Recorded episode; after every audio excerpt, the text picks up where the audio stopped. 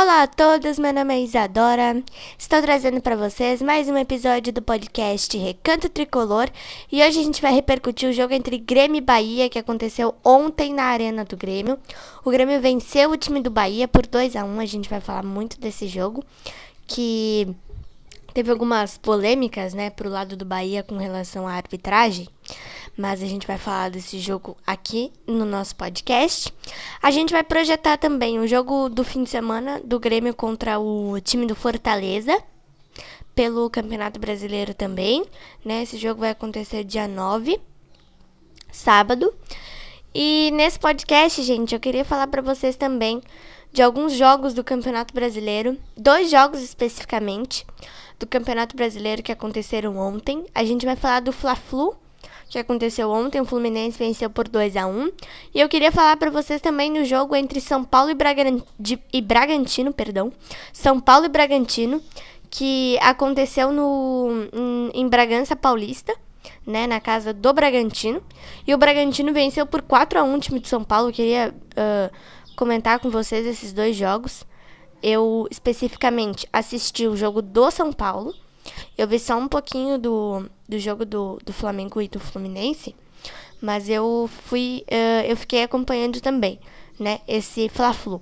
Então eu vou comentar com vocês, além da gente falar do jogo entre Grêmio e Bahia, de projetar o jogo do fim de semana do Grêmio contra o Fortaleza, a gente vai falar desses dois jogos também que foram jogos muito interessantes.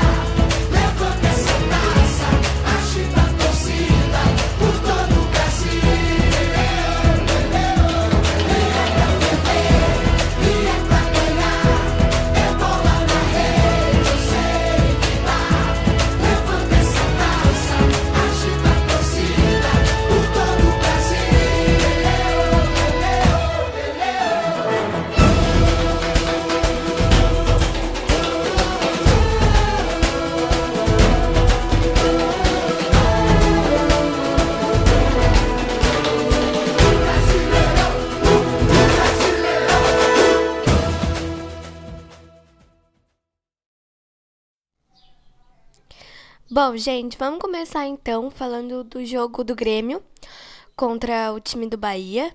Como eu falei para vocês, esse jogo aconteceu ontem na Arena, às 19 horas e 15 minutos, 7 e 15 da noite. E o Grêmio venceu o Bahia por 2 a 1 o tricolor saiu na frente com um gol do Wanderson. O Wanderson que fez ontem, gente, uh, o seu segundo jogo com a, a camisa do Grêmio, né? Seu segundo jogo como titular. E uh, fez o seu primeiro gol, né? Se emocionou, né? Porque fez o, o primeiro gol dele como profissional, né? Então o Wanderson abriu o placar para o Grêmio. O Anderson Martins empatou para o Bahia no início do segundo tempo, mas antes disso, gente, vocês lembram que eu falei aqui no início do, do nosso podcast que Uh, nós tivemos algumas polêmicas, né? Com relação à arbitragem para o lado do Bahia. Antes do Anderson Martins fazer esse gol de empate, um gol do Bahia já havia sido anulado pelo árbitro, né? O Gilberto, que fez o gol, né? Ele estava a centímetros, né? Ele estava centímetros à frente. E o gol foi anulado, né? Bom, uh, então, o Anderson Martins empatou no, no início do segundo tempo e depois o Diego Souza virou de novo para o tricolor e ficou 2 a 1 O Grêmio agora está com 48 pontos em quarto em, no quarto lugar, né? Nós estamos então no G4, né? Vamos torcer hoje para o Internacional não vencer o Ceará. O Internacional joga hoje contra o time do Ceará às 7 horas da noite uh, no Castelão, fora de casa, né? E a gente vai torcer pro pro Internacional não vencer o Ceará hoje, né? Porque se o Inter não vencer o Ceará, o Grêmio fica no G4 até o início da próxima rodada, né? Lembrando a todos vocês, torcedores e torcedoras gremistas que nos escutam, que o Grêmio tem um jogo a menos contra o Flamengo, né? Esse jogo tá, tá marcado para o finzinho de janeiro, ali pelo dia 28, né? Eu não tenho certeza assim do dia, mas assim que a gente tiver a confirmação do dia e do horário, eu vou avisar vocês aqui, tá bom? Bom, uh, agora que a gente já falou um pouquinho do jogo do Grêmio contra o Bahia, vou dar um pouco da minha opinião para vocês antes da gente ir pro próximo assunto do nosso podcast. Olha, gente, uh, achei que o time foi bem, né? Saiu na frente, enfim né? O Bahia deu bastante sustos, né? Deu bastante pressão no Grêmio, né? Uh, mas eu achei que o time foi bem, não achei que o time jogou mal, né? Achei que o time foi, foi bem, sim. Né? Apesar de que o Bahia, Bahia uh, deu bastante pressão, né? Teve várias chances de, de empatar, inclusive de virar, né? O jogo. Tanto que o Diego Souza falou na, na entrevista que ele deu no, no fim do, do jogo que o Bahia não merecia estar na posição de estar, né? O Bahia tá beirando ali a zona de rebaixamento, né? Tá sete jogos sem vencer, sete derrotas seguidas, gente. É bem complicado, né? O Bahia trocou de técnico recentemente, né? O Bahia tá com o Dado Cavalcante agora, que fazia parte da comissão técnica do Bahia. Ele era coordenador técnico do clube e assumiu o, o time, né? Mas o Bahia tem um time bom, né? Não tem um time muito ruim comparado a muitos outros, né? Que estão ali na, na zona de rebaixamento, Curitiba, Goiás, né? Enfim. O Bahia tem um time bom, gente. Tanto que pressionou bastante o Grêmio. No fim do primeiro tempo e no início do segundo, conseguiu o seu gol. Mas o Diego Souza virou pro Grêmio, né? Mas o Bahia pressionou bastante, né? Foi um jogo bom, tanto para Grêmio quanto para Bahia, né? Os dois lados foram bem. No primeiro tempo e no segundo tempo, eu não posso dizer, uh, não consigo escolher, gente, um tempo melhor, assim. Mas eu acho que o primeiro tempo Uh, os dois times jogaram mais no primeiro tempo do que no segundo tempo. Né? O Grêmio, especificamente, jogou mais no primeiro tempo do que no segundo tempo. O Bahia jogou mais no segundo tempo do que no primeiro tempo. Então eu acho, gente, que uh, esse jogo foi favorável na questão de, de, de pressão, assim, digamos, né?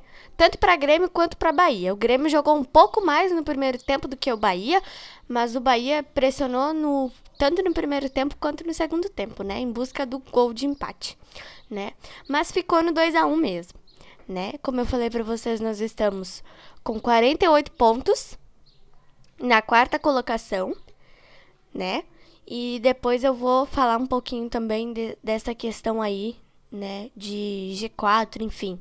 Quando a gente for comentar os dois jogos de ontem, que eu falei para vocês que a gente vai falar também, do Flamengo uh, e do São Paulo, né? Que tropeçaram ontem. Bom, vamos projetar então o jogo do fim de semana, a rodada do fim de semana, do Grêmio contra o Fortaleza. Esse jogo vai acontecer dia 9 de janeiro, sábado, às 21 horas, tá? 9 da noite em ponto. Tá bom? Lá no Estádio Castelão, no Ceará, né? A gente vai ter dois jogos fora de casa agora, né? Seguidos. Uh, Fortaleza e Palmeiras, né? Uh, bom, eu acho assim que o Fortaleza é basicamente o Bahia, né? Só que o Fortaleza tá num momento melhor que o Bahia. Então eu acho que dá para ganhar, né? No primeiro turno, acho que se eu não me engano foi um a um o jogo. Eu não lembro exatamente, mas se eu não me engano foi um a um uh, o jogo do Grêmio contra o Fortaleza no primeiro turno, né? Então eu acho que dá para ganhar, gente. Não é um adversário dificílimo, né? Dá para ganhar do, do Fortaleza não fácil, né? Porque nenhum adversário é fácil, né? De, de se vencer. Se o futebol fosse assim, né? Então eu acho que dá para ganhar né? A gente, a gente vem bem no Campeonato Brasileiro, a gente tá a 13 jogos invictos no Campeonato Brasileiro, no Campeonato Brasileiro, tá, gente? Nós estamos a 13 jogos invictos, tá? Então eu acho que dá para ganhar do Fortaleza, né? Não é um adversário muito difícil de se jogar. Então eu acho que dá, dá sim para ganhar, né?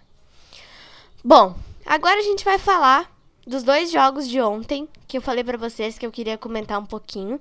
Começando pelo Fla-Flu, Flamengo e Fluminense. O Fluminense venceu por 2 a 1 o time do Flamengo. E gente, eu vou falar para vocês que como eu disse, né, no início desse podcast, é que eu não não acompanhei uh, todo o jogo do, do do Flamengo do Fluminense. Eu só vi os gols mesmo enquanto eu tava vendo o jogo de São Paulo no, no Sport TV. Não sei se estava passando no Sport TV e no Premiere. Mas. Uh, ou no Premiere, né? Melhor dizendo. Mas estava mostrando os gols ali. Né? O Flamengo saiu na frente, o Fluminense empatou e virou. Né? Eu acho, gente, que assim. Que nem hoje eu tava. Tava uh, comentando, né? As pessoas falam do Flamengo, com todo respeito ao time do Flamengo, as pessoas falam do Flamengo como se o Flamengo fosse aquele mesmo time de 2019. Quando tinha o Jorge Jesus, ganhava de todo mundo, amassava todo mundo. Talvez o elenco do time do Flamengo pode ser o mesmo. Só mudou uma peça e outra, né? Mas tem as mesmas peças. Mas o técnico não é o mesmo. Eu acho que as pessoas têm que entender que o estilo de jogo, até do Domenech Torren, que saiu do Flamengo, e do Rogério Ceni, que está no Flamengo atualmente, não é a mesma coisa. O Domenech Torren foi bem no Flamengo, né? Não foi o panorama do Jesus, mas foi bem no Flamengo. E o Rogério Ceni tá tentando se afirmar no time, mas não tá conseguindo, né? Então as pessoas têm que entender que o Flamengo não é o mesmo Flamengo. O Flamengo mudou de 2019 para cá, né? Não vai ganhar tudo e também não vai perder tudo. O Flamengo ganhava tudo em 2019. Raramente, bem raramente perdia, né? Mas as pessoas, as pessoas têm que entender que o Flamengo de 2019 não é o Flamengo de hoje, né? até porque trocou de técnico, fez contratações, né? Contratou o Pedro, né? O Pedro tá bem no Flamengo, né? Não se afirmou muito na, na quando jogou na, na Fiorentina, mas tá bem no Flamengo, né? E o Rogério Ceni tá tentando se afirmar, né? Mas tá, tá bem complicado, gente. O trabalho do, do Rogério Ceni no Flamengo não tá bom, né? A gente dá pra, dá pra se ver isso né? Porque o Flamengo ganhou duas competições em 2019. Não ganhou a Copa do Brasil, mas ganhou duas competições em 2019. Só não ganhou o Mundial de Clubes por detalhe, né? Porque o Liverpool estava muito bem. O Liverpool podia ter feito 4, 5 gols no Flamengo, não só 1 a 0, mas o Flamengo jogou de igual para igual com o Liverpool. E a gente percebeu isso naquele Mundial né? Mas o Flamengo esteve muito bem em 2019. Esse ano, o Flamengo só tem um Campeonato Brasileiro para jogar. O Flamengo foi eliminado da Copa do Brasil e o Flamengo foi eliminado da Libertadores da América. Então, o, o, o, o jogo do Flamengo mudou, né? A gente percebe isso, né? O jogo do Flamengo mudou. As peças podem ser a mesma, gente. A gente tem o Diego Alves, o Rodrigo Caio, o Felipe Luiz, o Gabriel, enfim, né? As peças são as mesmas, né? Só uma coisa que outra mudou, né? Mas o jogo é diferente. Então a gente, né, se percebe isso. Agora a gente vai falar um pouquinho do jogo do São Paulo, gente, que foi um jogo impressionante né? O São Paulo é líder do Campeonato Brasileiro hoje, com 56 pontos, e perdeu para o Red Bull Bragantino por 4 a 1. 4 a 2, na verdade, né? Porque um gol do São Paulo foi confirmado, um gol estranho, né? Digamos, mas foi confirmado. Deu 4 a 2 o jogo. Os quatro gols do Bragantino foram marcados no primeiro tempo. O Bragantino vencia por 3 a 1 em 18 minutos de jogo. do primeiro tempo só, né? A gente tem que colocar essa observação. E, gente, isso é um detalhe muito impressionante, né? Como eu falei para vocês, foi um jogo impre impressionante. O Bragantino venceu por 4 a 2 o time de São Paulo em Bragança Paulista. Só que ontem eu vi muitas coisas, gente. Muitas coisas falando que o São Paulo era favorito em cima do Bragantino. O Bragantino tá ali entre os os, os times ali da ponta de baixo da tabela, né? Décimo colocado para baixo né? O Bragantino tá ali. Tá em 12 lugar hoje por conta da vitória, né? Mas estava em 14 antes. E muita gente falou: pô, São Paulo é líder, São Paulo é favorito, mesmo que seja em Bragança Paulista. E ontem o São Paulo estava totalmente desorganizado. Foi um jogo bem maluco, né? O São Paulo estava totalmente desorganizado e a gente ficou totalmente sem entender, né? O que estava acontecendo. O Tietê foi expulso, gente, aos 15 minutos do segundo tempo. E o Tietê discutiu com o Fernando Diniz. Gente, eu queria falar para vocês com todo respeito, tá? Ao treinador de São Paulo, com todo respeito mesmo. Mas o Fernando Diniz é daqueles treinadores que fala coisas demais aos seus jogadores. Ontem ele falou um monte de coisas pro Tietchan que deu para se ouvir bem. O estádio tá vazio, a gente consegue acompanhar, né? Ontem ele falou um monte de coisas pro Tietchan. Um monte de coisas mesmo.